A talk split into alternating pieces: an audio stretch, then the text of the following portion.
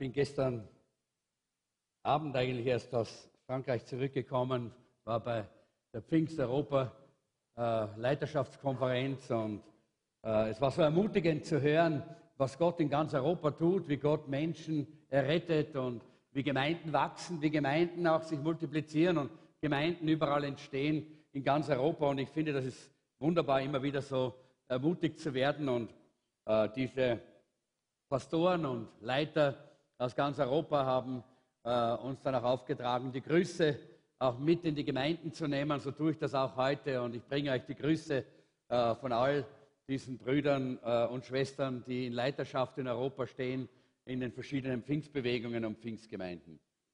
Ähm, ja, äh, ich könnte da jetzt einige ganz tolle Zeugnisse so weitergeben. Ich werde im Laufe der nächsten Wochen mal dazu kommen, da auch mal was äh, so zu erzählen.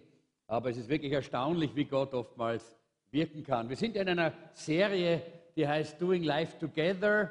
Äh, und äh, da geht es um unsere Gemeinschaft, unser gemeinsames Leben. Äh, und wir haben das letzte Mal gesagt, wir wollen verbunden sein. Es geht darum, verbunden zu sein. Und heute wollen wir uns mit diesem Thema beschäftigen, gemeinsam statt einsam. und habe gedacht, wir könnten noch, wir können noch mal zurückblicken, vielleicht während ausgeteilt wird. Komm, äh, Sonja, lass uns doch das, äh, das äh, Video nochmal laufen vom letzten Mal äh, und das erfrischt uns das wieder ein bisschen auf, äh, bevor wir dann in das neue Thema hineingehen. Bitte. Wir alle fühlen uns mal einsam. Wenn wir alleine beim Mittagessen sitzen, wenn wir in eine fremde Stadt ziehen oder wenn am Wochenende niemand für uns Zeit hat. Aber in den letzten Jahrzehnten ist dieses Gefühl für Millionen von Menschen chronisch geworden. In Großbritannien geben 60 Prozent der 18- bis 34-Jährigen an, sich ziemlich oft einsam zu fühlen. In den USA fühlen sich 46 Prozent der gesamten Bevölkerung regelmäßig allein. Und in Deutschland sieht mehr als die Hälfte der Bevölkerung Einsamkeit als großes Problem. Wir leben im Zeitalter der Vernetzung und doch fühlt sich ein riesiger Teil von uns isoliert. Einsam zu sein und alleine zu sein ist nicht dasselbe. Man kann Einsamkeit ist ein Signal des Körpers, wie Hunger. Hunger sagt dir, dass du dich um deinen Körper kümmern musst. Und Einsamkeit macht dich auf deine sozialen Bedürfnisse aufmerksam. Heute ziehen wir für Jobs, die Liebe und unsere Ausbildung an weit entfernte Orte und lassen unsere sozialen Kontakte zurück.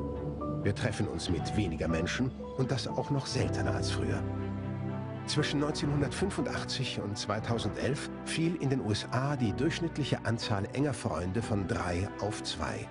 Groß angelegte Studien haben gezeigt, dass Stress verursacht durch chronische Einsamkeit zu den ungesündesten Dingen überhaupt gehört. Dieser Stress lässt uns schneller altern, Krebs tödlicher werden, Alzheimer schneller fortschreiten und macht unser Immunsystem schwächer. Einsamkeit ist statistisch gesehen tödlicher als Übergewicht und genauso tödlich wie eine Schachtel Zigaretten am Tag. Und das Gefährlichste daran ist, ist die Einsamkeit erstmal chronisch, kann es zu einem Teufelskreis kommen. Physischer und sozialer Schmerz wirken auf ähnliche Weise, denn beide weisen uns auf Bedrohungen hin. Deshalb löst sozialer Schmerz auch sofort Verteidigungsverhalten aus. Einsamkeit aktiviert in unserem Gehirn den Selbsterhaltungsmodus. Plötzlich sieht man in allem eine potenzielle Gefahr.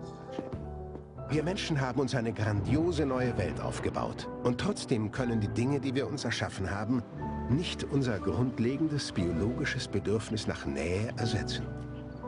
Die meisten Tiere bekommen alles, was sie brauchen, von ihrer Umgebung. Wir bekommen das, was wir brauchen, voneinander. Und wir müssen unsere neue Welt an diesen Bedürfnissen ausrichten. Ja, das war so eine äh, kurze äh, Statistik eigentlich, ein Überblick über die Situation in der Welt, über Einsamkeit. Und ich glaube, dass das manchmal bis in die Gemeinde hineingeht äh, und dass Menschen, die sich chronisch einsam fühlen, ja ein erhöhtes Risiko für Krankheiten und Depressionen und alles Mögliche haben. Äh, und auch bis hin zur Krebserkrankung. Niemand will einsam sein. Ähm, wir, äh, wir haben das letzte Mal dann gesagt, wir können diese Einsamkeit durchbrechen, denn die Familie Gottes ist ein Angebot, das Gott uns gegeben hat, dass wir nicht einsam sein müssen, sondern gemeinsam miteinander den Weg gehen können. Und wir haben dann auch äh, Taufanmeldungen und äh, Anmeldungen zur Gemeinde ausgeteilt. Und ich möchte dafür mal fragen, wer von euch hat ein ausgefülltes Blatt abgegeben? Einer, eine Hand. Okay. Zwei. Zwei. Na, das ist relativ wenig. Drei. Gut, danke schön. Ja, das ist ein bisschen immer noch wenig für das, was wir ausgeteilt haben, äh, weil ich glaube, dass äh, ihr euch wirklich überlegen sollt, äh, wie kommt ihr aus dieser, diesem Teufelskreis, von dem wir gesehen haben, hier heraus. Und wir haben ja eine Möglichkeit herauszukommen. Wir müssen nicht drin sein, uns immer wieder dann abzuschirmen, zu schützen, hinter Masken zu verbergen. Das ist ja das, was geschieht, wenn wir in dieser inneren Einsamkeit leben. Ich möchte eine Bibelstelle lesen aus Richter, Kapitel 6, 11 bis 14, denn das Thema heißt ja heute gemeinsam statt einsam. Und auch als Untertitel, was Gott von dir will. Gott will nicht, dass wir einsam sind. Gott will, dass wir gemeinsam die Dinge angehen. Richter 6, 11 bis 14, nur diese ersten Verse, die wir hier lesen, da heißt es, der Engel des Herrn kam nach Ofra und setzte sich unter eine Terebinte auf dem Grundstück, das Joasch gehörte, einem Mann aus der Sippe Abieser. Joaschs Sohn Gideon drosch gerade Weizen in einer Kelter, um das Getreide von den Midianitern in Sicherheit zu bringen. Da erschien ihm der Engel des Herrn und sagte, der Herr steht dir bei, du starker Kämpfer. Gideon erwiderte, ach mein Herr, wenn Gott uns wirklich beisteht, warum geht es uns dann so schlecht? Wo sind all die Wunder, von denen unsere Eltern uns erzählt haben? Sie sagen, der Herr habe uns aus Ägypten befreit. Aber was jetzt? Er hat uns verlassen und den Midianitern ausgeliefert. Der Herr sah Gideon an und sagte, ich gebe dir einen Auftrag. Geh und rette Israel aus der Gewalt der Midianiter. Du hast die Kraft dazu. Äh, wir sehen hier einen Mann, der eigentlich ganz alleine ist oder sich ganz alleine vorkommt. Der glaubt, ich alleine äh, bin ganz alleine auf mich gestellt und, äh, und ich kann, eh, kann nichts, nichts tun. Äh, und äh, wie gesagt, er ist so ganz allein. Und einer allein, ein Mensch allein, kann eigentlich gar nicht viel bewegen. Ein Mensch allein ist nicht gemacht dazu, um Dinge auch wirklich zu bewegen. Denn Gott hat uns nicht äh, dafür geschaffen, dass wir einsam und alleine sind, sondern Gott hat uns als Gemeinschaftswesen geschaffen. Wir brauchen einander, wir brauchen die Gemeinschaft. Einer allein, das ist so wie ein Fußballer ohne Mannschaft. Ja? Ein Fußballer ohne Mannschaft, der kann schon ein bisschen mit dem Ball herumkicken und ich wundere mich immer, was die Mama machen können mit dem Ball in die Höhe und hinten rum und vorn rum und bang, bang. Ich kann das alles nicht, aber äh, gute Fußballer können das, ja. Aber das ist kein Fußballspiel, oder? Das ist Ballakrobatik, aber das ist kein Fußballspiel. Ein Fußballer allein, der kann nicht Fußball spielen. Er braucht eine Mannschaft. Genau dasselbe äh, stelle ich mir immer vor, den großen, den, wisst ihr, was eine Basstuba ist? Das ist dieser, diese große, diese, dieses große Instrument. Ja? Ein Basstuba-Spieler ohne eine Blaskapelle oder ein, äh, ein Orchester, das ist traurig, wenn der da steht und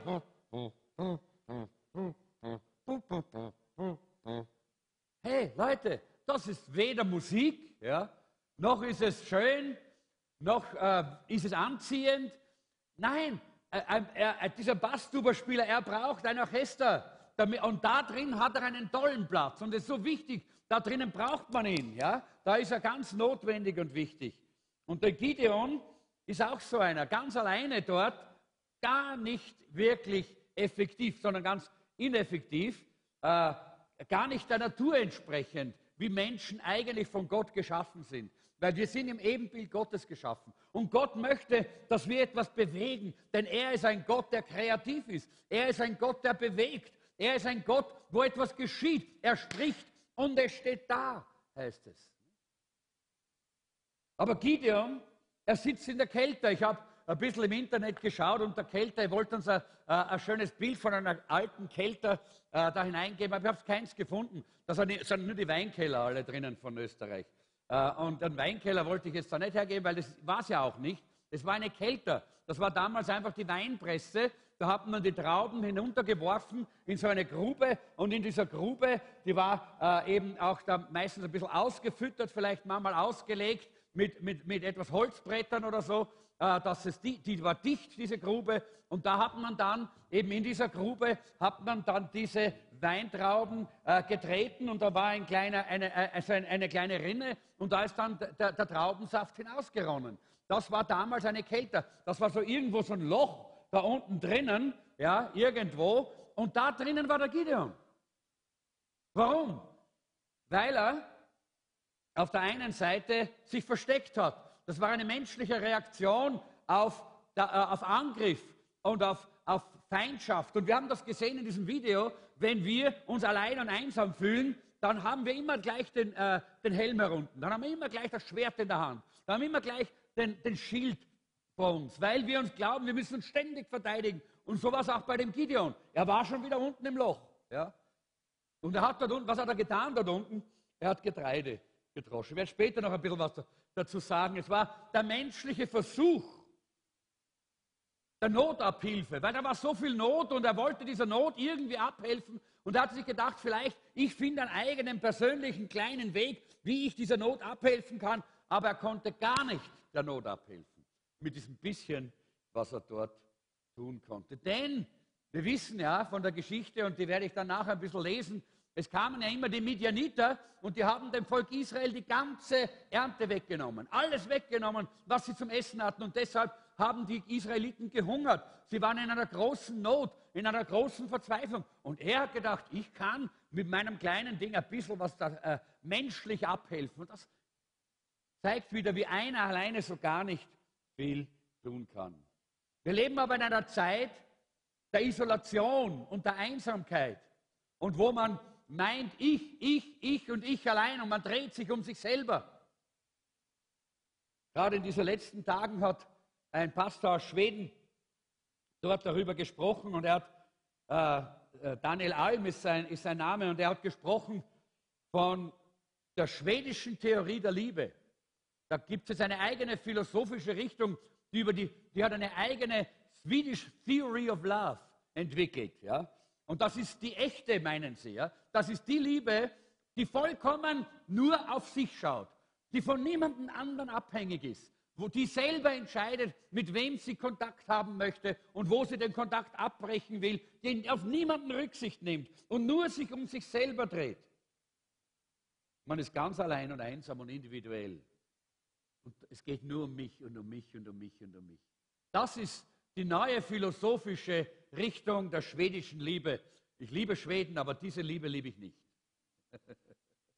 Schweden ist ein schönes Land, aber manches exportiert Schweden, was auch ein Mist ist. Und das ist einer davon, ganz sicher. Und die Menschen haben die, Nasen, die Nase eigentlich voll davon, eigentlich.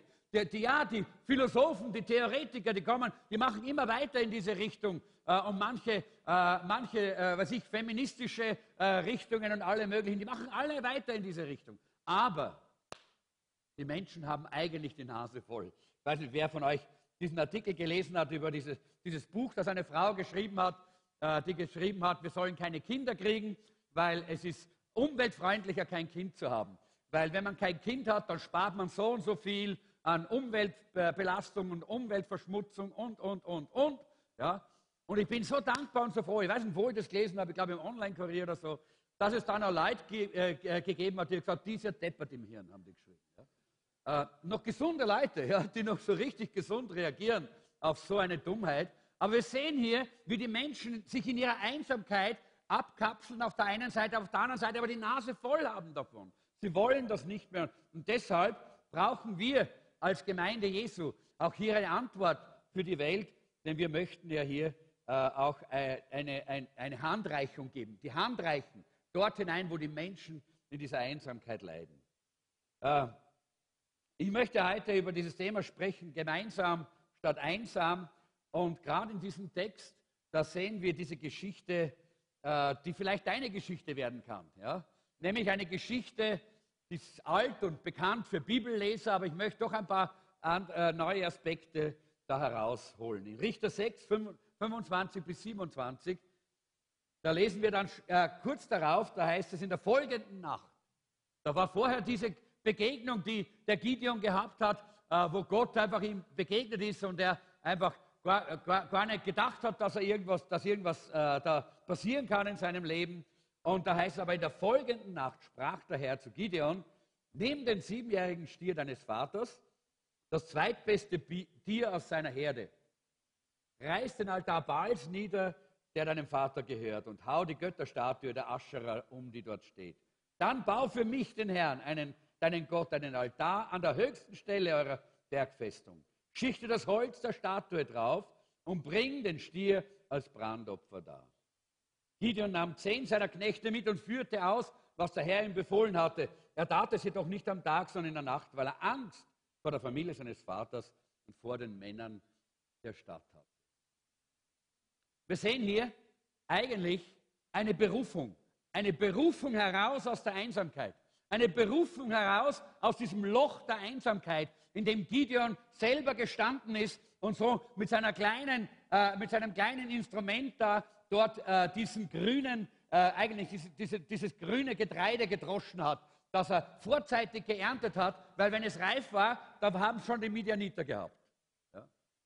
Und deshalb ist er dort eigentlich sehr einsam auf verlorenem Posten gewesen und da kommt Gott und gibt ihm eine Berufung heraus aus der Einsamkeit, eine Berufung hinein in einen Auftrag Gottes, in eine Aufgabe, die viel größer ist, als, als er es alleine machen kann. Und bereits am Anfang dieser Aufgabe braucht er zehn Männer. Er kann es nicht alleine. Es geht nur gemeinsam und nicht einsam. Er braucht zehn Männer, die ihm helfen, diesen Auftrag Gottes auszuführen. Und Leute, wenn wir sehen wollen, dass etwas in unserem eigenen Leben passiert und dass wir mit unserem Leben einen Unterschied machen, einen Einfluss ausüben, unsere Gesellschaft beeinflussen und verändern, dann geht das nicht mit einem. Da müssen wir gemeinsam zusammenstehen. Es geht nur gemeinsam, aber es geht nicht einsam. Eine Berufung aus der Einsamkeit heraus, in die gemeinsame Arbeit miteinander anzupacken. Wir, und ich habe so dran gedacht, wir, wir haben hier direkt vor unserer Tür, Haustür da auf der anderen Seite der Straße, da haben wir Feuerwehr, da drüben haben wir Rettung, ja, da drüben haben wir den ÖMTC mit dem Hubschrauber, der immer wieder Einsätze fliegt, um Menschen zu helfen. Und überall dort gibt es auch Freiwillige, ja, junge Leute, die freiwillige Feuerwehr machen oder sich, mal, äh, sich, sich auch melden, um mitzuhelfen bei, beim Roten Kreuz. Äh, oder weiß nicht, wie es beim ÖMTC ist, ob es das dort auch gibt, aber überall gibt es solche. Und ich bin so dankbar, dass es das gibt. Menschen, die hier bereit waren, eine Berufung zu sehen. Menschen, die bereit sind, etwas einzusetzen, um gemeinsam etwas zu bewegen, um gemeinsam hier etwas zu tun. Und ich möchte das auch ganz lobend erwähnen, weil wir, so oftmals gehen wir daran vorbei. So oftmals übersehen wir das, dass das auch junge Menschen, äh, Menschen mittleren Alters sind, die eine Familie haben, Arbeit haben und nebenbei auch noch in diesen Hilfsdienst hineingehen. Weil sie eine Berufung spüren, heraus aus der Isolation hinein, in das Gemeinsam wirklich zu helfen und einzugreifen, auch in Not in der, äh, in der Gesellschaft. Was diese Leute manchmal, sei es in der Feuerwehr oder Rettung oder wahrscheinlich auch mit dem Rettungshubschrauber, manchmal hier äh, erleben müssen und wo sie da hineingehen, oftmals, das braucht wirklich Mut. Und ich weiß gar nicht, ob ich den hätte, wenn sie irgendwo zu einem schweren Autounfall gerufen werden, wo sie dann mit Schneidemaschinen eingequetschte Fahrer herausholen oder wo sie abgetrennte menschliche Gliedmaße einsammeln müssen. Da gehört Mut dazu und da gehört es die Bereitschaft dazu, herauszutreten aus dem eigenen, sich nur um den eigenen Saft zu drehen, nur das eigene zu sehen und einmal zu sehen, da gibt es eine Not und dieser Not muss geholfen werden und gemeinsam können wir dieser Not helfen. Das ist eine praktische Form von Hilfe dort. Aber es gibt ja auch die geistliche Not, die geistliche Lebensrettung, in die Gott uns als Gemeinde hineingerufen hat. Und ich denke, dass sehr wichtig ist, die normalen Menschen, die sehen und erkennen gar nicht diese Not, die in unserer Gesellschaft ist. Aber wir, wir sollen diese Not erkennen, damit wir den Menschen auch wirklich helfen können. Gideon, er war eigentlich so ein Mann, der die Gefahr gesehen hat. Er hat gesagt, ja, was ist denn da los? Wo ist denn Gott? Da sind nur, nur die Midianiter, die Gefahr ist da, das ist groß. Und er hat sich halt versteckt. Er, er hatte keine andere Möglichkeit. Aber Gott hat ihm die Möglichkeit gezeigt. Und Gott möchte uns die Möglichkeit zeigen. Es gibt so viele Christen, die sich einfach auch nur hinter ihrem Ofen verstecken, weil sie sagen, ich kann eh nichts tun. Ich kann eh nichts tun, kann eh nichts verändern. Aber Leute, wir sind gerufen als Volk Gottes, einen Unterschied zu machen. Und das geht nur gemeinsam und nicht einsam. Man muss eine tiefe Entscheidung treffen. Man muss sagen, ich will nicht nur für mich selber leben, sondern ich will ein Leben haben, das Leben hervorbringt, das Hilfe leistet. Ich möchte in ein Team hinein, wo wir miteinander Lebensretter sein können. Das ist, was wir heute zum Beispiel auch wieder mal gelernt haben in dem Seminar Salz und Licht, wie wir anderen Menschen wirklich äh, das Leben bringen können, wie wir gemeinsam ein Team sein können und miteinander auch Menschenleben verändern können.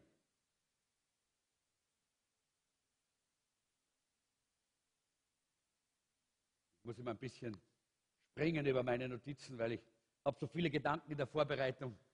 Aber das ist gut, sich mit Dingen zu beschäftigen, denn das brennt auf meinem Herzen, dass wir als Gemeinde auch wirklich so eine Gemeinde sind, die einmal diese Gemeinschaft miteinander erlebt als etwas, was verbindend ist, wo wir nicht mehr in der Einsamkeit selber sind, was ich letztes Mal gepredigt habe, sondern wo wir verbunden sind. Aber auf der anderen Seite nicht nur verbunden, damit es uns jetzt gut geht, sondern damit wir miteinander etwas bewegen können, damit wir ein Team sein können, das wirklich hinausgeht, um etwas zu bewegen in dieser Stadt Wien, in diesem Land Österreich. Denn die Welt braucht Jesus. Die Frage ist, wenn man so innerlich geöffnete Augen hat, und ich hoffe, wir haben das, wenn wir unsere Gesellschaft anschauen, wenn wir die Zeitungen lesen. Wir haben gerade jetzt der, äh, am Montag, letzten Montag, äh, eine, einen äh, ganzseitigen Artikel äh, in, im Kurier gehabt, wo, wo äh, äh, bitte? Am Dienstag war das, ja ein, war ein, ein ganzseitiger Artikel im Kurier, in dem, äh, in dem erzählt worden ist von einem jungen Mann, der äh, in einer äh, freikirchlichen Familie aufgewachsen ist und homosexuelle Tendenzen hatte und dann in Seelsorge äh, gegangen, äh, geschickt worden ist und dann auch durch verschiedene solche Dinge gegangen ist. Und dann steht um, oben als Überschrift ist gestanden, der Heilung entkommen. Und, und als Fazit dieses ganzen Artikels wird ein Gesetz gefordert in Österreich, so wie es in Malta bereits, äh, wie es das in Malta bereits gibt, dass Seelsorge und seelsorgerliche Betreuung von zum Beispiel Homosexuellen äh, und, äh, und Menschen mit einer sexuellen äh, Veranlagung, äh, die eben nicht die normale, natürliche ist, wie wir das sehen, äh, da seelsorgerliche Betreuung anzusetzen oder, oder ein, ein Seelsorgeprogramm anzusetzen, um denen zu helfen, dass das unter Strafe gestellt wird. In Malta bezahlt man 5000 Euro oder fünf Monate Gefängnis, wenn man so etwas, wenn man für solche Leute betet. Und ich denke, da sehen wir auch die Ansage, die wir darin finden, bereits, äh, wenn wir an Awakening Österreich denken, wo wir wissen, dass wir ja jetzt im äh, in der Wiener Stadthalle. Es hat ja diesen, äh, die, diesen, diesen Ortwechsel gegeben. Wir sind jetzt nicht im Stadion, sondern in der Stadthalle. Äh, wir sind mittendrin in der Stadt, wo wir uns dort versammeln werden mit Tausenden und Tausenden äh, Menschen, die Gott anbeten und loben und preisen, wo wir äh, geplant haben, hinauszugehen mit 200, 300 Teams, die auf die Straßen gehen, äh, um, um das Evangelium zu verkündigen, wo zur selben Zeit in Wien ja die Europride stattfindet, diese große, äh, diese große äh, äh, Gay, also Homosexuellen und Lesben, äh, äh, man kann sagen Messe oder Festival, das zwei Wochen lang in Wien stattfindet, genau zur selben Zeit. Spüren wir die Not? Spüren wir die Schwierigkeit, in der wir stecken, auch als Gesellschaft? Sehen wir, wie das Haus Österreich brennt? Merken wir das? Und Leute, was tut denn der Feuerwehrmann, wenn er sieht, dass ein Haus brennt? dann trat das Fernsehen auf, oder? Damit er ja nichts hört. Nein, er hat ein Herz dafür. Er weiß, das sind Menschen, die gerettet werden müssen. Er weiß, da ist eine Not, der, der, der muss Abhilfe äh, geschafft werden. Und deshalb, er, er, er, er rüstet sich aus. Er rüstet sich aus mit dem, mit dem Anzug, den er braucht, mit dem Helm, den er braucht, mit all den, äh, mit dem Instrumentarium, das notwendig ist. Und er läuft dorthin, um dem Brand, um in diesem Brand zu helfen, den Menschen, die Menschen herauszuhelfen, mit, mit, äh, mit Löscharbeiten, äh, wo das ganze Team dann ein, eingesetzt wird, um dann dort zu helfen. Die Frage ist, wie reagieren wir, wenn wir sehen, dass das Haus brennt? Aber so oftmals schauen wir nicht und wir sehen nicht, dass, das, dass hier das, äh, das Haus brennt. Bei Gideon, da lesen wir, dass es der, der Engel des Herrn kam hier. Der Engel des Herrn kam hier äh, zu, äh, zu Gideon. Und wir wissen, dass das eine, eine Aussage ist. Es gibt viele Engelsbegegnungen äh, äh, in der Bibel. Das sind dann irgendwelche große Engel, äh, die, die, da erscheinen. Aber wenn es um Engel des Herrn geht, dann ist das immer ein, eine, eine Begegnung mit Gott, eine Begegnung mit Jesus. Das ist immer die Offenbarung Gottes für die Menschen, die, der Engel des Herrn. Und so kam der Herr zu Gideon. Und ich möchte euch ermutigen, wir brauchen diese persönlichen Begegnungen. Hey Leute, wenn du kannst, wenn du irgendwie kannst und wenn du irgendwie noch Kraft hast, dann bleib heute im Hotspot. Ich werde bleiben. Habe nicht so viel geschlafen heute, äh, aber es spielt keine Rolle. Hier möchte ich dem Herrn begegnen. Ich möchte in sein Angesicht schauen. Spielt keine Rolle, wie es mir physisch geht. Ich möchte ihm begegnen und ich möchte diese Begegnung von ihm. Denn dann weiß ich, dass ich diese Berufung höre. Dann weiß ich, dass ich wieder Augen habe für die Situation in unserem Land und dass ich sehe und erkenne, wie die, wie die Zeichen der Zeit.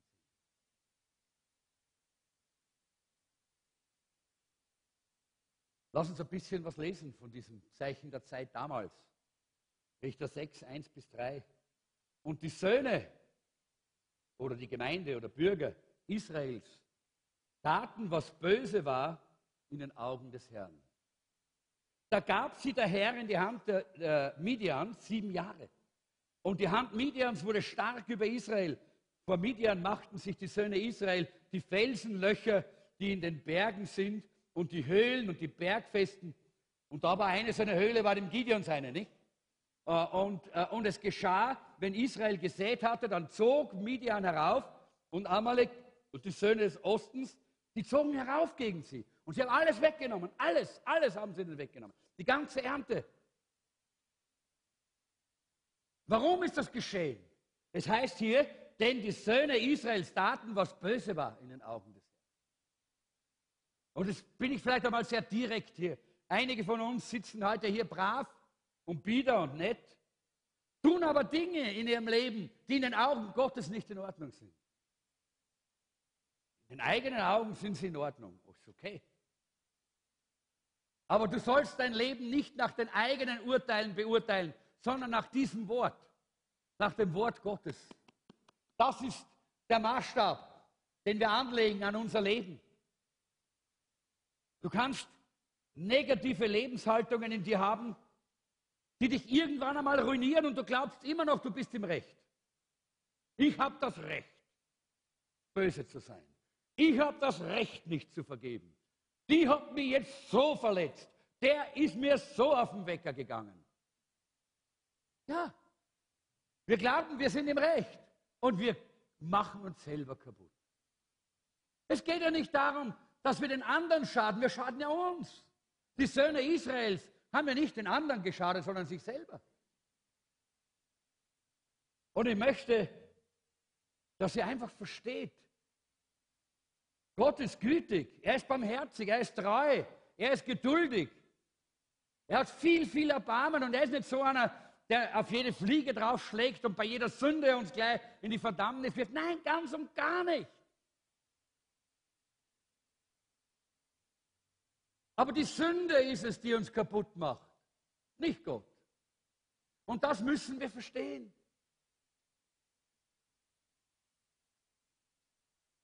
Wenn du die Dinge in deinem Leben hast, die vor Gott nicht in Ordnung sind, und du sagst, ja, aber auf der anderen Seite bin ich ja auch ein gutes Gemeindemitglied und ich gebe immer in die, ins Opfer und ich, und, ich, und, und ich helfe auch mal mit dort bei dem Einsatz und da mal bei dem und bei jenem. Das wäre so wie, ihr lieben Ehefrauen, wie wäre das so ein, eine Sache? Ha? Wenn heute dich dein Ehemann ordentlich schlägt und morgen umarmt er dich und küsst er dich wieder ordentlich und übermorgen schlägt er dich wieder ordentlich und den Tag drauf umarmt er dich wieder und liebt dich wieder. Am Tag drauf schlägt er dich wieder ordentlich. Was wäre das für ein Leben? Würdest du meinen, das ist ein guter, ein, ein, weil, weil er eh manchmal dich küsst und dich lieb hat, dann soll er dich halt schlagen ein bisschen auf der anderen Seite. Nein, das so denken wir nicht, oder? Aber vor Gott meinen wir, so geht das, ja? aber er so viel Gutes. Ja? Und wir meinen, wir können das aufwägen. Aber wir können nicht, denn Gott schaut in unser Herz hinein. Liebe Leute, wenn wir glauben, ja, wenn wir glauben, ja, dass wir mit guten Daten die bösen Daten aufwiegen können, dann sind wir tief in ein altes, mittelalterlich-katholisches Denken zurückgefallen. Bis hin zum Ablass, den man sich damals gekauft hat. Aber Gott möchte uns aus dem herausführen. Und ich glaube, es ist sehr wichtig, dass wir das verstehen, was hier äh, in, der, in, der, Bibel steht. Und ich möchte auf das eingehen, bevor ich dann so ein bisschen noch die, äh, die, die, die, Essenz, die mir am Herzen liegt, anschneide. Äh, dieses, äh, es heißt hier, da gab der Herr sie in die Hand Midians. Und manchmal kommt da jetzt jemand und sagt, siehst das? Ja, siehst das? Machen wir so weiter, dann wird Gott die so richtig eindunken. Aber Gott dunkt uns nicht hinein. Gott ist nicht so ein Gott, der das tut. So ist Gott nicht. Gott hat keine Revanche-Gedanken in unserem Leben. Wir müssen verstehen, dass im Alten Testament es das Konzept des, der dämonischen Welt nicht gegeben hat. Das hat man damals nicht gekannt in dieser Form, wie wir es geoffenbart bekommen haben im neuen Bund. Und deshalb hat man sehr oftmals im Alten Testament alles, was am Bösen geschehen ist, Gott in die Schuhe geschoben. Muss Gott gewesen sein, wenn das so geschehen ist. Aber wir wissen, wie es wirklich eigentlich geschehen ist und wie es wirklich gegangen ist. Nämlich, wir müssen ein bisschen, da brauchen wir ein bisschen theologische Sauberkeit. Gott hat im Paradies der Sünde Macht verliehen. Und fairerweise hat er den Menschen das gesagt. Er hat gesagt, wenn du von diesem Baum isst, dann wirst du sterben, sterben? Nicht nur sterben, es heißt sterben, sterben. Das heißt, das Sterben wird in dir drin sein. Also Gott hat ganz klar gesagt, wenn du mit der Sünde dich, wenn du dich einlässt mit der Sünde, dann wird die Sünde dich zugrunde richten. Die Macht der Sünde ist es, die Unheil und Not in unser Leben bringt. Diese Macht ist es, die auch unser Leben oftmals so in den Griff bekommt und oftmals so hinunterzieht. Und wenn dieses Prinzip in unserem Leben auftaucht, dann sollten wir uns einmal fragen, Herr, wo habe ich denn dieser Macht der Sünde in meinem Leben Raum gegeben, dass sie plötzlich jetzt so eingreifen kann in meinem Leben, mich hinunterziehen kann in Krankheit und Not und in, und in Depression und, in, und in, in wirtschaftliche Schwierigkeiten und in Be Beziehungsprobleme und Krisen. All diese Dinge kommen von der Macht der Sünde. Das ist nicht Gottes Gericht Das ist eine Folge der Macht der Sünde.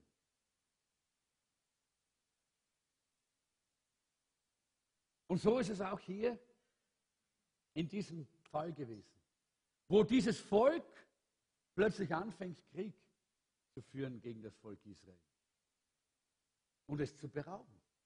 Das war die Macht der Sünde, weil das Volk Israel gegen Gott rebelliert hat.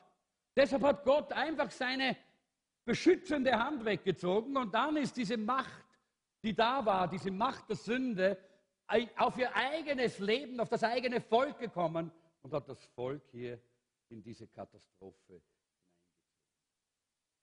Und um zu deuten, wie die Zeichen der Zeit sind, müssen wir die biblischen Werte kennen und in uns tragen. Das ist ganz wichtig. Dass wir nicht irgendwelche Philosoph irgendwelchen Philosophien auflaufen oder irgendwelchen komischen Dingen, die es auch in dieser Welt gibt. Warum passieren die Dinge? Warum sind sie da? Das heißt ja, die Hand Midians wurde stark über Israel. Das heißt, diese, diese zerstörerischen Kräfte sind so stark geworden, so wie heute in unserer Zeit. Es gab niemals eine Zeit, wo es so viel psychisch Kranke gegeben hat wie jetzt. Nie. Es gab nie so viele Selbstmorde wie jetzt. Warum? Weil die Menschen Angst haben, einsam sind und Angst haben und in dieser Angst nicht mehr wissen, wohin sie gehen sollen. Sie, sie finden keinen Weg mehr. Ich könnte viele andere Dinge noch nennen, so wie unser Feind heißt. Unser Feind heißt es nicht Midian, sondern all diese verschiedenen Dinge, die aus der Macht der Sünde heraus geboren worden sind, die sind diese Feinde, die unser Leben kaputt machen wollen. Aber das Wunderbare ist, Gott will uns herausholen. Denn die Sünde, die Sünde ist lästig. Ja, die Sünde ist wirklich lästig. Sie setzt immer in unserem Ego an und sie ist lästig. Wir meinen, wir sind im Recht und dabei zerstören wir unser eigenes Leben.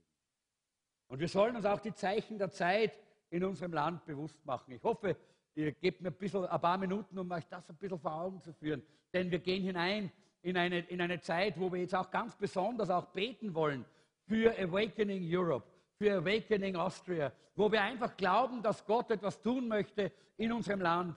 Und überall, wo ich in der letzten Zeit war, wo solche Tagungen waren, wo, äh, wo äh, Männer und Frauen Gottes zusammengekommen sind, Leiter aus Europa, aus äh, verschiedenen äh, Teilen äh, der Welt, überall kam diese klare Aussage, Gott hat was vor mit Österreich in diesem Jahr. Gott hat was vor mit Österreich. In diesem Jahr 2019. Und ich glaube, wir, wir wollen Teil davon sein. Aber dazu müssen wir die Augen öffnen, um die Situation unseres Landes zu sehen, damit wir auch in der richtigen Weise in diesen Kampf hineingehen können. Und zwar nicht einsam, sondern gemeinsam. Ich schaue zurück in unserem Land und ich gehe ganz zurück. Wir haben gerade in diesen letzten Tagen mal so ein, äh, so ein, ein Geschichtsbuch aus, äh, aufgeschlagen, das wir aus unserem Studium gehabt haben, Jeanette und ich, äh, wie wir äh, einige, äh, die unsere theologischen Studien gemacht haben. Und da ging es auch ein bisschen so um, um Zeitgeschichte. Und da haben wir den 30-jährigen Krieg uns so ein bisschen angeschaut, wie der war, wann der war. Das hat mich wieder so getroffen. Das war hier, hier. Wir waren da beteiligt, Leute, wir auch von Österreich und ganz Zentraleuropa hier. In diesem Jahr 1618 äh, bis 1648. Ganz, wie hat das begonnen? Durch den böhmischen, äh, den Prager Fenstersturz. Drei Männer sollten getötet werden wegen ihres Glaubens. Ja? Sie haben überlebt, weil sie auf einen Misthaufen gefallen sind. Das, so sind sie nicht gestorben. Ja? Aber das war der Ausgangspunkt, dass der Hass sich aufgebaut hat und die Sünde immer mächtiger geworden ist. Aber wir schauen zurück und sehen, dass vorher schon Gottlosigkeit und Sünde ungeheuer ge äh, gewütet hat in Europa. Und dann hat die Sünde hier mehr oder weniger sich entzündet. Und der 30-jährige Krieg, er hat so viele Menschen äh, umgebracht. Äh, Österreich war damals eines der ärmsten Länder, weil es war ausgeblutet und hatte kaum mehr, äh, die Menschen hatten kaum mehr zu essen. Es war eine schreckliche Zeit. Die Bibel spricht ganz klar über den Menschen, der tötet und warnt uns davor zu töten. Psychisch oder auch natürlich äh, physisch und psychisch. Wir können auch mit Worten töten. Aber hier ging es ganz klar um das Physische. Äh, es, war damals, es gab damals 1,2 Millionen äh, Tote im Dreißigjährigen Krieg. Dann kam der Erste Weltkrieg. Ja? Auch da waren wir wieder involviert, Österreich. Ja? Und da gab es gleich einmal 13 Millionen Tote. Stell mal vor, innerhalb von vier Jahren ist das so viel, wie wenn man Schweden und Dänemark gemeinsam vollkommen leerfegen würde. Und kein Mensch wäre mehr dort. Aber kaum war das vorbei, kam der Zweite Weltkrieg und dann gab es 60 Millionen Tote. Wir sehen hier, wie wenn die Sünde in einem Volk und die Sünde in einer Gesellschaft mächtig wird, dann wird der Tod auch immer mächtiger. Und immer mehr und immer mehr sterben und immer mehr Katastrophe und immer mehr äh, Schwierigkeiten gibt es, die dann daraus hervorkommen. Ich möchte dass wir die Zeichen der Zeit äh, deuten. Und wisst ihr, damals war es zwar schlimm und die Menschen haben Gott verlassen und deshalb äh, hat, die, hat die Sünde so eine große Auswirkung gehabt. Aber es ist so wunderbar, diese Entwicklung wird immer von Gott durchbrochen. Er kommt immer mit seiner wunderbaren und gnädigen Hand, um einzugreifen. Unser Volk hat sich nach dem Zweiten Weltkrieg gebeugt und gedemütigt. Tausende sind jedes Jahr in Bußmärschen um den Ring marschiert und haben für Österreich gebetet. Ich habe diese Geschichte selber gelesen, äh, bevor wir äh, diesen äh, äh Marsch für Jesus 2014 damals organisiert haben, weil wir wollten die Geschichte davon von Österreich ein bisschen sehen. Da sind Tausende um den Ring marschiert und haben gebetet und gesagt, Gott sei unserem Land gnädig und haben sich gedemütigt vor Gott. Und Gott hat gehört und Gott hat den Staatsvertrag gegeben und Gott hat uns Frieden geschenkt. Leute, wisst ihr das? Wir haben Frieden seit damals. Halleluja. Das ist ein Geschenk Gottes und das ist deshalb, weil Gott in seiner Gnade immer wieder sagt, komm, wenn du dich demütigst und wenn du dich beugst, dann will ich deine Stimme hören und dann will ich dein Volk heilen. Halleluja. Das ist damals geschehen und das haben wir auch erlebt und das erleben wir heute noch. Die Frage ist, wie lange wird das so weitergehen, wenn wir schauen, wie heute wieder die Menschen in die Sünde laufen. Sie haben äh, wirtschaftlicher Gott gesegnet äh, nach, äh, nach dieser Zeit. Äh, ein, ein ungeheurer Aufschwung ist geschehen, aber die Menschen haben Gott verlassen. Sie haben gemeint, sie haben selber geschafft. Sie meinen, sie brauchen Gott nicht mehr. Und sie laufen in alle möglichen Richtungen. Und die Sünde, die Sünde regiert heute auf der Straße, in den Gassen, in den, in den Häusern, überall, in den, in den Medien, überall. Die Frage ist, wann wird die Sünde wieder anfangen, uns zu töten? Wann wird die Sünde wieder anfangen, überhand, so überhand zu nehmen? Dass sie uns wieder kaputt macht. Gott will uns wachrütteln. Das ist die Gnade und die Güte Gottes. Er will uns wachrütteln als Gemeinde. Er will nicht, dass wir schlafend hineingehen in, diese, in, in so eine Katastrophe, sondern dass wir wissen, wir haben einen Auftrag. Gideon, er ist dort unten gewesen in diesem Loch und er wusste nichts von diesem Auftrag. Er, er, er hat gedacht, ich bin allein. Was kann ich schon tun? Und dann kommt Gott hier, dann kommt Gott in, in, in diese Situation hinein, äh, wo, äh, wo, wo, wo eigentlich alles, alles im Argen liegt. Ja? Die Midianiter haben alles und immer wieder geraubt, aber gar nichts mehr positiv. Aber dann kommt Gott und wir sehen hier, Gott nimmt es recht easy. Ja? Es heißt hier, und der, Engel des Herrn kam und er setzte sich unter die Terebinte. Wir würden sagen, bei uns hat sich das so unter den Donnerbaum gesetzt oder irgendwie so. Ja? Er hat einfach hingesetzt, wirklich. Und er hat dem er hat dem Gideon zugeschaut. Ja? Er hat ihm zugeschaut, was er tut. Ich kann mir vorstellen, ich weiß nicht, ob der Gideon ihn schon gleich gesehen hat. Er muss ihn ja gesehen haben. Äh, aber jedenfalls, dann, und dann spricht Gott ihn an. Dann spricht Gott ihn an und er sagt, was tust denn da? Du großer Held. Und der Gideon sagt, was, großer Held? Was ist denn das? Er kommt sich ein bisschen gefrotzelt vor so ein bisschen denkt, das, was, das, das, kann, das, kann, das kann, der kann nicht immer an, schaut nach hinten, ja. Das kann nicht ich sein. Und so oftmals glauben wir, dass wir es nicht schaffen können, die Macht der Sünde aufzuhalten. So oftmals glauben wir, die Midianiter sind stärker. Wir schaffen das nicht. Und wir bleiben in unseren Löchern.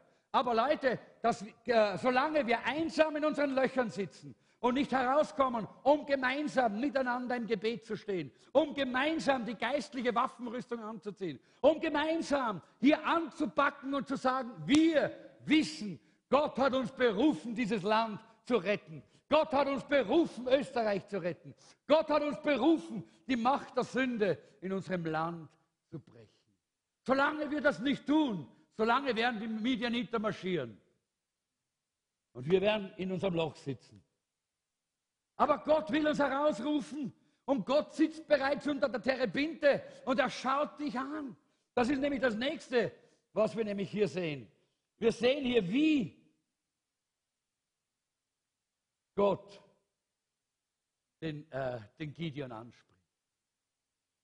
Wisst ihr, das Problem ist ja manchmal für uns, dass wir gerne alle immer nur so diesen falschen Frieden haben wollen. Nur Ruhe, nur Ruhe. Ja? Das ist so österreichisch. Nur Ruhe haben. Ja? Nur, nicht, nur, nicht, nur, äh, nur keine Wellen schlagen. Ja? Aber das ist nicht die Sicht, die Gott uns geben möchte von unserer Zeit. Sondern Gott möchte uns die Augen öffnen, dass wir die Zeichen der Zeit richtig deuten. Und dass wir den Mund aufmachen und darüber reden. Vielleicht mögen einige das jetzt gar nicht, was ich sage heute, was ich predige. Aber lieber möchte ich heute den Mund aufmachen und darüber reden, was Gott mir gezeigt hat und wie Gott uns ansprechen möchte als Gemeinde, als immer nur zu sagen, ist eh alles okay, ist eh alles okay, ist eh alles okay, Friede, Friede. Und wisst ihr, immer dann, wenn die Propheten nur gesagt haben, ist alles in Ordnung, ist alles in Ordnung, dann ist es im Bach gegangen. Weil Gott die Propheten nicht dafür gesetzt hat, zu sagen, ist eh alles in Ordnung. Dafür braucht man keine Propheten. Sondern uns die Augen zu öffnen. Und Gott sucht, Gott sucht Brückenbauer, Gott sucht Fürbitter, Gott sucht Leute, die handeln im Auftrag Gottes und gegen diese Unterdrückung der Sünde angehen. Aber das können wir nur gemeinsam und nicht einsam.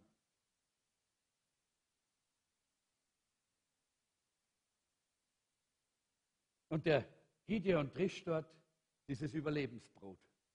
Und manche Christen haben genauso ein Überlebensbrot. Hauptsache, ich schaffe es noch. Mit meiner Ehe, mit meinen Kindern, mit meinem moralischen Leben. Hauptsache, ich schaffe es gerade noch. Nein, nein, nein. Gott will, dass wir Sieger sind. Gott will, dass wir im Sieg wandeln. Aber das können wir nur gemeinsam und nicht einsam. Und deshalb sehen wir hier wie, wie, wie, äh, wie Gott auf den Gideon zugeht. Es ist so, so, interessant, wie er das macht. Er spricht erst zu ihm, er grüßt ihn mit den Worten des Glaubens. Heißt es nicht schön? Hey, er sagt, du mächtiger Mann Gottes, du Held des Glaubens. Er, er grüßt ihn mit den Worten des Glaubens. Und der Gideon sagt, was, ich? Ja. Und das ist manchmal so unsere Reaktion, wenn Gott uns, uns zum Glauben ermutigt und sagt, hey, hallo, ich habe dir so viel gegeben, du kannst ein Held sein. Du, du bist berufen, Held zu sein.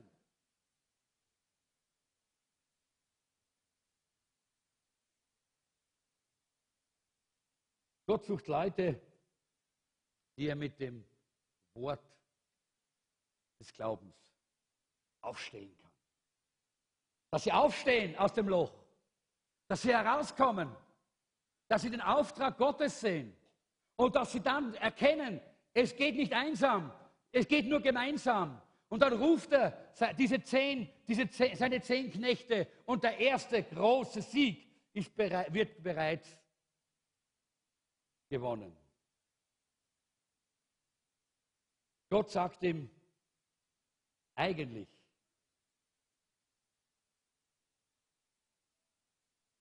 ich möchte, dass du die Versklavung deiner Nation beendest. Die Versklavung unter den Midianitern. Und wir wissen, dass die Midianiter all diese modernen Sündennetzwerke und diese ganzen, dieser ganze Sündenpool ist, der heute über unser Volk kommt und zieht. Und wir wissen, dass das eine, eine Realität ist.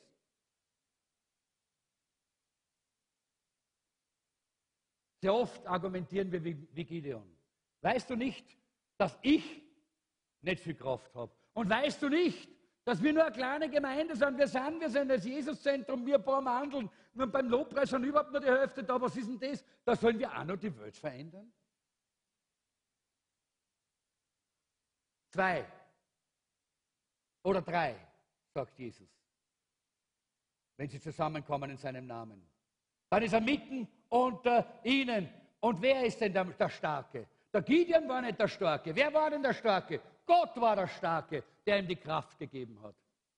Wer ist denn der Starke in unserem Leben? Das sind nicht wir, die wir uns plötzlich aufplustern, sondern es ist Jesus in uns, Christus in uns. Er, der mit uns ist, wenn wir zu zweit oder zu dritt zusammen sind in seinem Namen, dann ist er mitten unter uns. Und er ist der König der Könige. Und er ist der Herr aller Herren. Halleluja.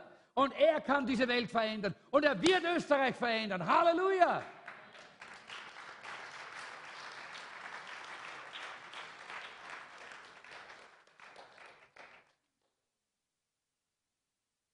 Der Herr hat uns berufen, sein Reich auszubreiten. Das können wir nur gemeinsam machen und nicht einsam. Das geht einmal, einmal der, der, der, der geistliche Kampf beginnt nach dieser Begegnung. Wisst ihr, ich habe dann ein bisschen nachgeschaut, verschiedene Übersetzungen, und überall steht eigentlich so, und der Herr schaute Gideon an. Ja? Anders mal heißt, und der Herr ging auf Gideon zu, heißt in einer anderen Übersetzung.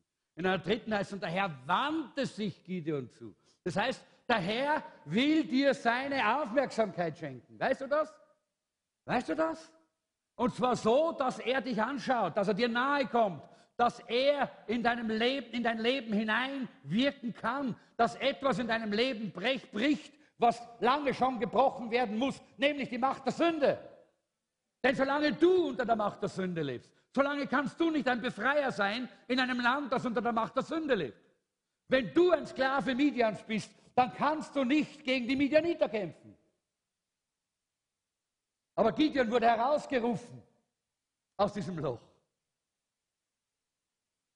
indem Gott ihn angesprochen hat. Und ich hoffe, dass Gott heute zu dir spricht. Ich hoffe, du hörst heute die Stimme Gottes, die zu dir redet und sagt, komm heraus. Komm heraus aus deiner kleinen, kleinen eigenen Umgebung, wo du dich selber so ein bisschen für dich selber sorgst und gerade noch überleben kannst. Komm heraus. Du bist ein Held. Du bist berufen, Sieger zu sein über diese Unterdrückung, mitzuarbeiten, ein Teil davon zu sein. Halleluja. Nicht einsam, sondern gemeinsam diesen Feind unserer Seele und den Feind unseres Landes und den Feind unserer Stadt zu besiegen. Das ist das Volk der Midianiter. Da meine ich jetzt nicht Menschen, sondern es ist der Geist, der, der Geist des Antichristen, der hinter dieser Macht der Sünde steht dahinter dieser Gottlosigkeit steht. Und Gott will dich und er ruft dich.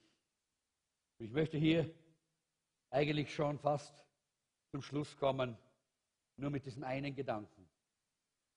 Und dann heißt es im Vers 34, Kapitel 6, Vers 33 und 34. Alle Midianiter, Amalekiter und die Völker aus dem Osten versammelten sich, überquerten den Jordan und schlugen ihr Lager in, Jes in der Jezreel-Ebene auf. Was, ist, was passierte da? Da wurde Gideon vom Geist des Herrn ergriffen oder erfüllt, heißt es, oder eigentlich das hebräische Wort, äh, oder das ist, äh, heißt hier eigentlich bekleidet, umkleidet.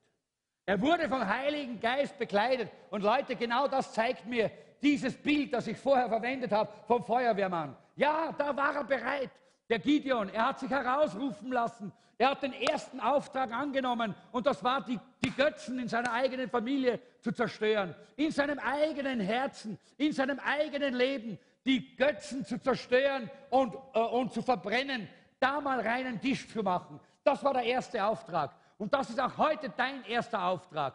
Der ist nämlich in deinem Leben reinen Tisch zu machen. Nicht selber Sklave Midians zu sein, sondern zu sagen, Herr, ich will die Freiheit in Anspruch nehmen, die du am Kreuz für mich erkauft hast. Halleluja.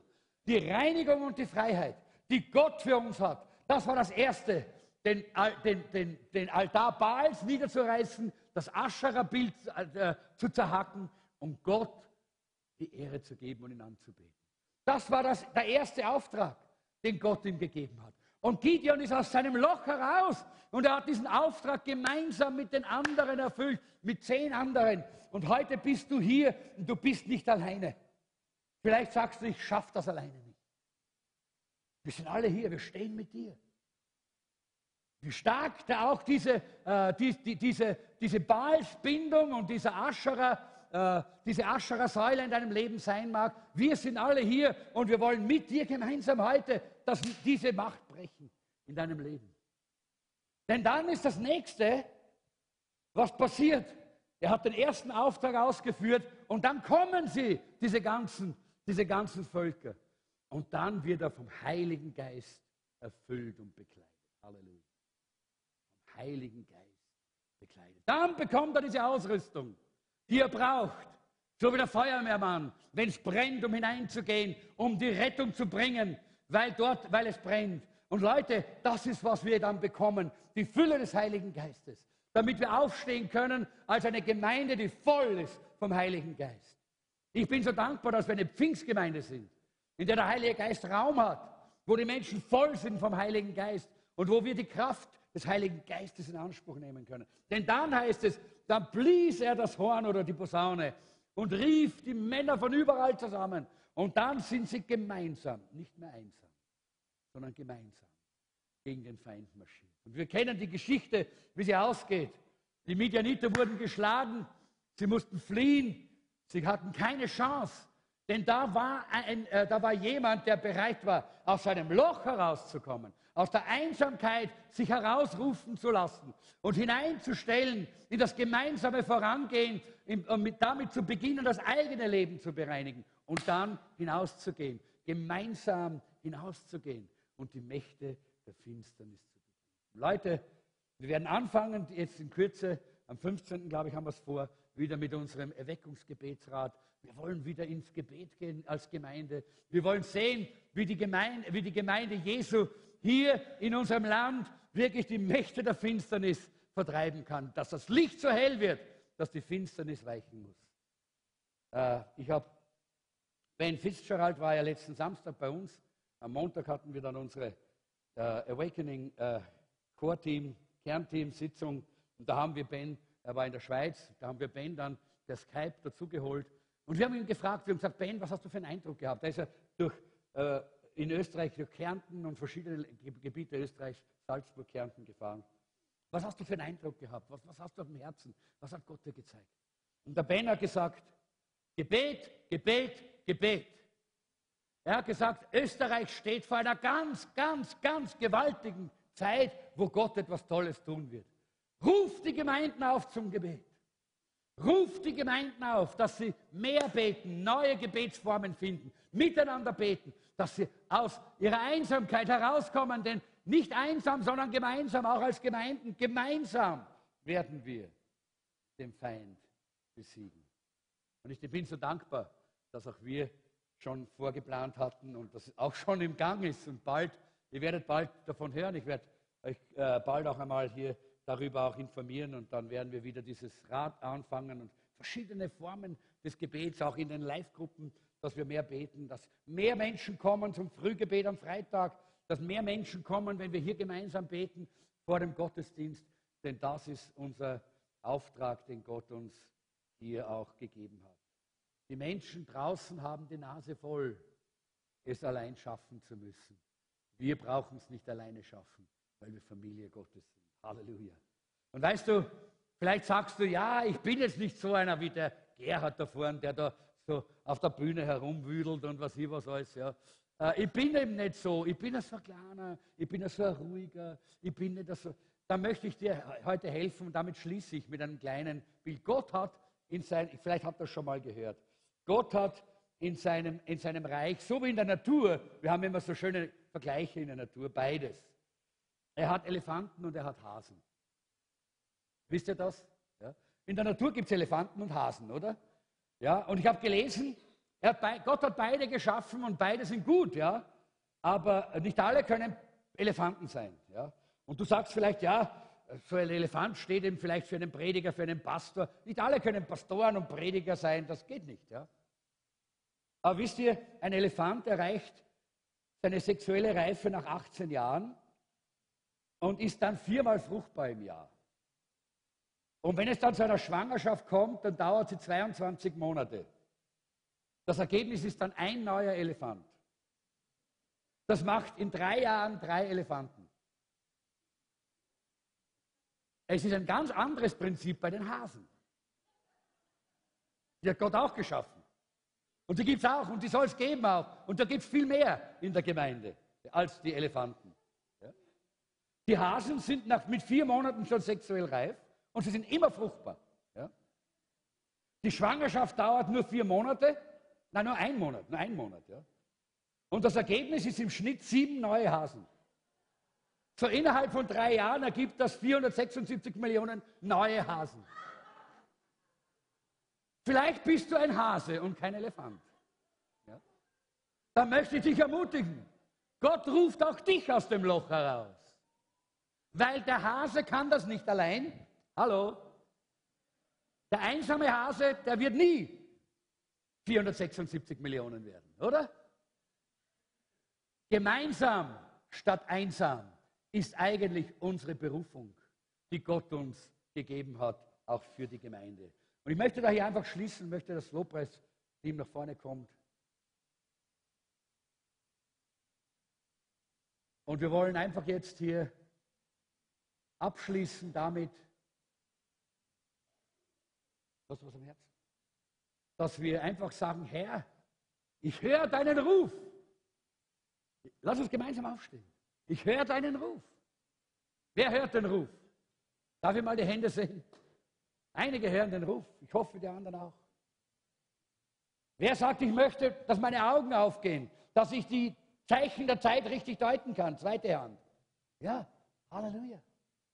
Herr Jesus, du siehst auch, wie unsere Herzen sich ausstrecken danach, dass wir in dieser wichtigen Zeit auch mit offenen Augen die Berufung, die du uns gibst, hören, aber auch dann sehen, wie wir hineingehen können in diesen Ruf, den du uns gegeben hast.